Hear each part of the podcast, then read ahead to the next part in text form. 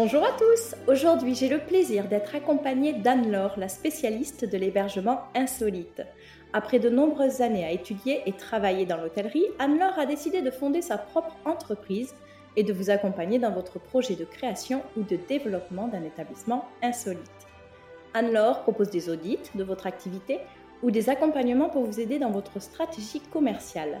Je vous invite à prendre contact dès maintenant avec elle pour discuter de vos objectifs pour 2022. Retrouvez toutes ces coordonnées dans les notes de l'épisode ou directement sur la plateforme des clés du gîte dans la rubrique Équipe.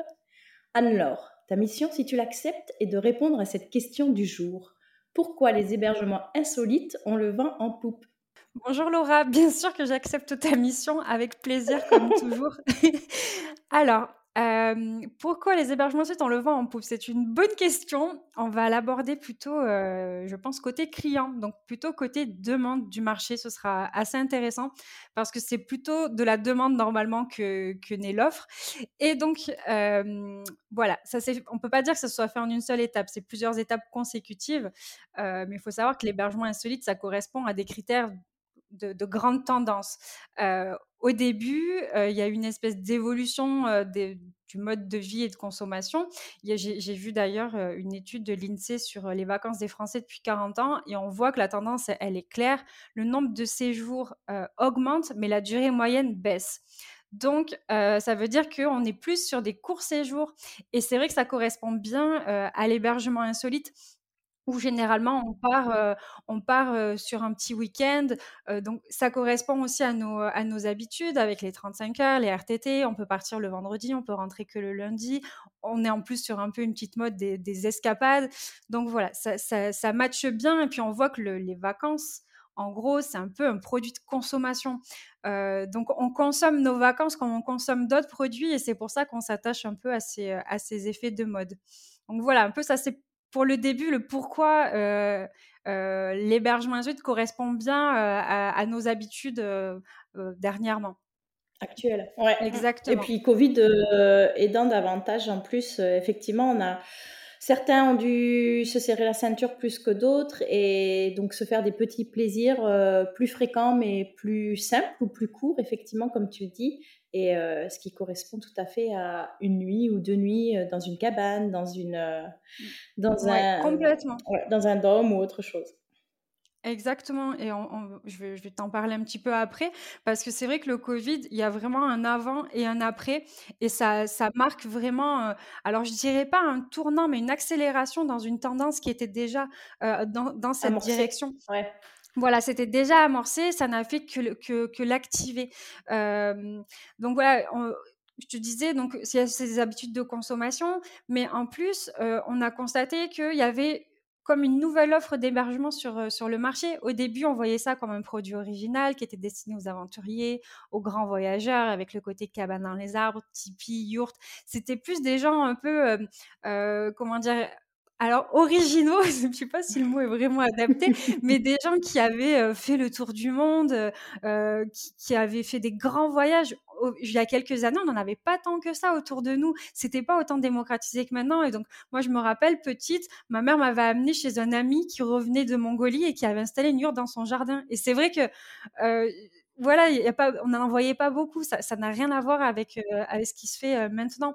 Donc euh, aujourd'hui, on ne se contente pas juste de voyager, on recherche à vivre une vraie expérience. Il y a aussi ce côté rupture avec le quotidien. On fait, on vit des choses qu'on ne ferait pas en fait en temps normal. Donc ça, on le fait quand on voyage très loin, ou on le fait aussi quand, quand on choisit un hébergement insolite. Euh, je veux dire, euh, ça, je pense que ça t'arrive jamais euh, de te faire une journée sans eau, sans électricité, par exemple. J'imagine que chez toi, ça se passe pas comme ça. Et quand ça arrive, c'est que c'est pas voulu. c'est qu'il y a un problème. Généralement, c'est qu'il y a un problème. voilà. Là, tu te dis, je veux pas juste partir en week-end, je veux vivre un truc hors du commun. Alors ça peut être dans ce sens-là, c'est-à-dire une absence de, de, confort. Ça peut être dans, le sens opposé extrême où tu veux un, confort optimal et maximum. Donc, donc voilà, mais il y a vraiment ce côté, ce côté expérience que, que tout le monde recherche. Et, et voilà, il n'y a pas que, pas que ce côté-là aussi, il y a, tout, l'aspect environnemental. Aujourd'hui, on se pose la question, je vais peut-être pas aller au camping des flots bleus en vacances avec 2000 autres personnes. J'ai plus envie d'aller dans un camping un peu nature, etc. Et c'est Utopia, par exemple, cette, chaîne de camping, de camping, nature, de village nature qui, a, lancé un, petit peu ça, où vraiment l'aspect environnemental et l'aspect de, comment dire de la localisation euh, du lieu de vacances est plus important que aller s'agglutiner les uns sur les autres, être tous alignés où on voit pas la différence entre une rangée et l'autre. je pense qu'il y a vraiment une prise de conscience sur ça et donc l'hébergement insolite ça matchait parfaitement avec cette cette prise de conscience qui a déjà commencé avant, le Covid. Et puis après, on a eu par exemple Coucou Cabane, euh, pareil avec euh, ce, un nouveau concept d'éco-domaine. On n'entendait pas parler d'éco-domaine avant, avant Coucou, où vraiment euh, le, lieu a toute son importance. Donc voilà, il y a l'aspect sociologique, l'aspect environnemental, et puis il y a autre chose qu'il faut pas oublier, il y a les réseaux sociaux. Pour moi, ils ont un énorme rôle euh, dans euh, le développement des hébergements insolites. Je reste intimement convaincue que ce côté ultra Instagrammable, où on peut montrer aux autres ce qu'on a fait, pour moi, ça fait vraiment partie euh, de, des, facteurs qui ont accéléré aussi l'avènement des hébergements insolites. Je trouve qu'il n'y a rien de tel qu'une dans une cabane où tu peux faire des super prises de vue, c'est hyper impressionnant, ça, ça, donne envie, etc. Et je, suis persuadée que les réseaux sociaux ont un énorme rôle à jouer dans, dans, ce, dans ce genre de, de, choses. Quoi. Ça, ça, donne encore plus envie et ça, ça rend encore plus, comment dire, enviable le, le, voyage. quoi. Ah je pense qu'il n'y a pas meilleur ambassadeur que, que les clients à travers leur propre partage d'expérience. C'est, comme tu le dis, c'est, c'est un album photo où on se dit, mais moi, je veux être à sa place. mais c'est ça, c'est pas juste faire marcher le bouche à oreille pour, pour dire à, ta soeur et ton beau-frère, oui, j'ai, j'ai, fait ça. C'est vraiment montrer aux gens. Je pense qu'il y a vraiment ce côté de se montrer qui, qui joue énormément. Donc, voilà, c'est pour ça que je pense que les, réseaux, les réseaux sociaux pardon, ont un vrai rôle à jouer dans, la, visibilité et la propulsion du produit insolite. J'en suis, suis convaincue. Et puis, en, parallèle aussi, il y a tout ce qui est réservation en ligne. Alors, toi qui viens aussi de l'hôtellerie, tu peux confirmer que la réservation en ligne, il y, a une espèce de comment dire de renouveau, pas de renouveau, mais d'accès à tous de, des systèmes de réservation. Euh, avant, c'était vraiment réservé aux chaînes d'hôtels. Euh, on ne pouvait pas réserver en ligne comme on le fait aujourd'hui. aujourd'hui, tu peux réserver une yourte dans le jardin de quelqu'un c'est complètement hallucinant. Alors que je te dis, moi, dans l'hôtel, il, y, a, même moins de 10 ans, bah, on prenait les réserves par téléphone. Rien à voir, ça n'a vraiment rien à voir. Et là, avec la démocratisation des outils, le fait que ce soit accessible à tous, donc à la cabane dans les arbres comme l'hôtel de chaîne, je pense que ça participe aussi à suivre le mouvement parce qu'avant, peut-être que c'était plus difficile d'aller réserver ce genre de produit, mais aujourd'hui, tout le monde a accès à ces outils. Donc n'importe quel type d'hébergement peut proposer de manière professionnelle une réservation en ligne. Aujourd'hui, on le sait, c'est ce qui se fait de plus, la réservation en ligne. Oui, si tu facilites euh, le parcours client, il n'y a pas photo, c'est beaucoup plus euh, propice. Et le fait que ces outils se soient démocratisés et que l'hébergement insolite en ait, profité, pour moi, ça fait aussi partie euh, du fait que, que, voilà, c'est hyper facile de réserver un hébergement insolite. Donc, euh, donc voilà. Et puis, tu en parlais tout à l'heure aussi euh, de l'évolution du marché, le avant et le après, après Covid. Ça, a été, on avait déjà tout ça. Tout ce que j'ai dit avant, c'était déjà présent. Puis est arrivé le Covid. Alors là, il y a une espèce de... Bah, déjà, il y a des contraintes qui se sont créées. Donc, quand on était vraiment en plein dedans au tout début, euh, après la première vague où on a tous eu bah, la grande surprise, hein, parce que maintenant, on ne dit pas qu'on est habitué, parce qu'on ne peut pas trop s'habituer à cette situation, mais on, est rodé, quoi. Euh, au début, ça a été les contraintes. ben, on ne pouvait plus avoir de contact avec, avec les autres. on ne pouvait pas, comment dire, on ne pouvait pas aller au resto parce qu'ils étaient fermés. Il y avait toutes ces choses-là. Donc, il y avait plein de contraintes. Et en fait, l'hébergement insolite répondait encore une fois à ces contraintes. Si tu es tout seul, perché dans ton arbre, qu'on t'amène ton panier repas et que tu le hisses avec ta poulie, tu verras personne. Tu, il y a peut-être un hectare juste pour toi.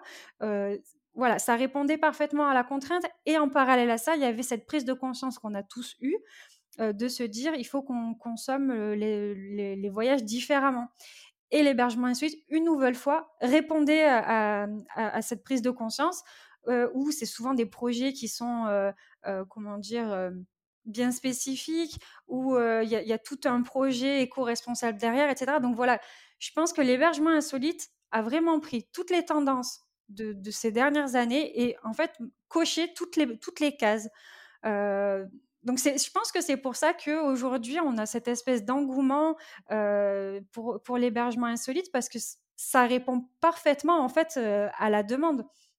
Donc aujourd'hui, on voit même arriver des nouvelles grandes tendances.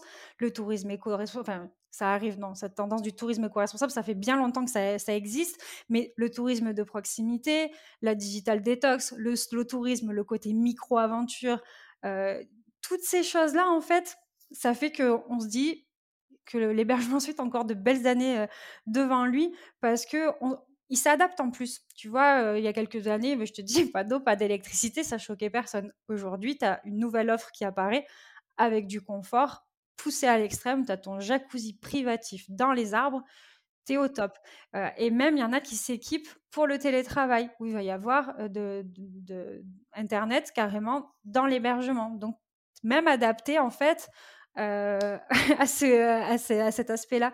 Donc voilà, c'est pour ça que hum, le fait qu'il y ait une forte demande, ça donne un intérêt spécifique en fait aux, hébergeurs à développer, euh, à développer l'offre et à développer ce marché. Donc, euh, donc voilà un petit peu pour répondre à, ta question. Ok. Un point de vigilance, c'est pas parce que il y a beaucoup de demandes qu'il n'y a pas beaucoup d'offres aussi.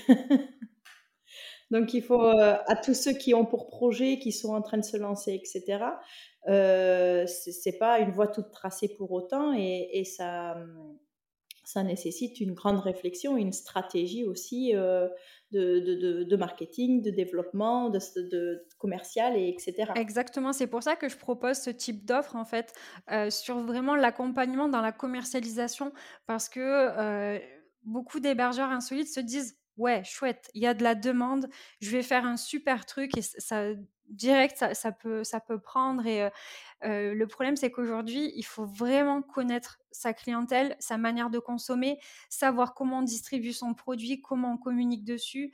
Il y a quand même pas mal de choses à savoir. parce que ben, c'est un, un, un, produit, c'est un hébergement touristique, donc ça, ça, se met en marché comme, comme les autres hébergements touristiques.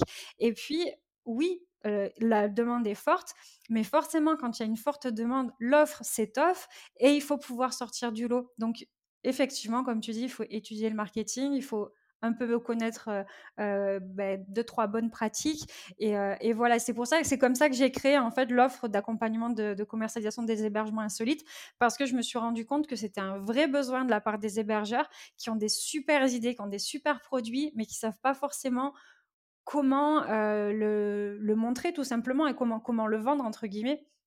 Donc, donc voilà, le produit est très spécifique. Malheureusement, ça ne se réserve pas tout seul.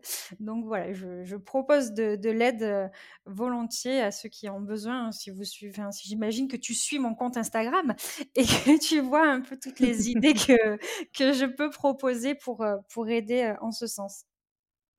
Bien sûr, rendez-vous euh, sur euh, le site Instagram de Tendance Insolite et puis vous avez les coordonnées d'Anne-Laure, comme je l'ai dit donc dans les notes de l'épisode, mais vous les avez aussi sur la plateforme puisqu'Anne-Laure est notre experte de l'hébergement insolite. Ben écoute, un grand merci. On merci se, à toi. On se dit à plus tard parce qu'on va se retrouver pendant le mois. Oui. Et, euh, à très vite. À bientôt.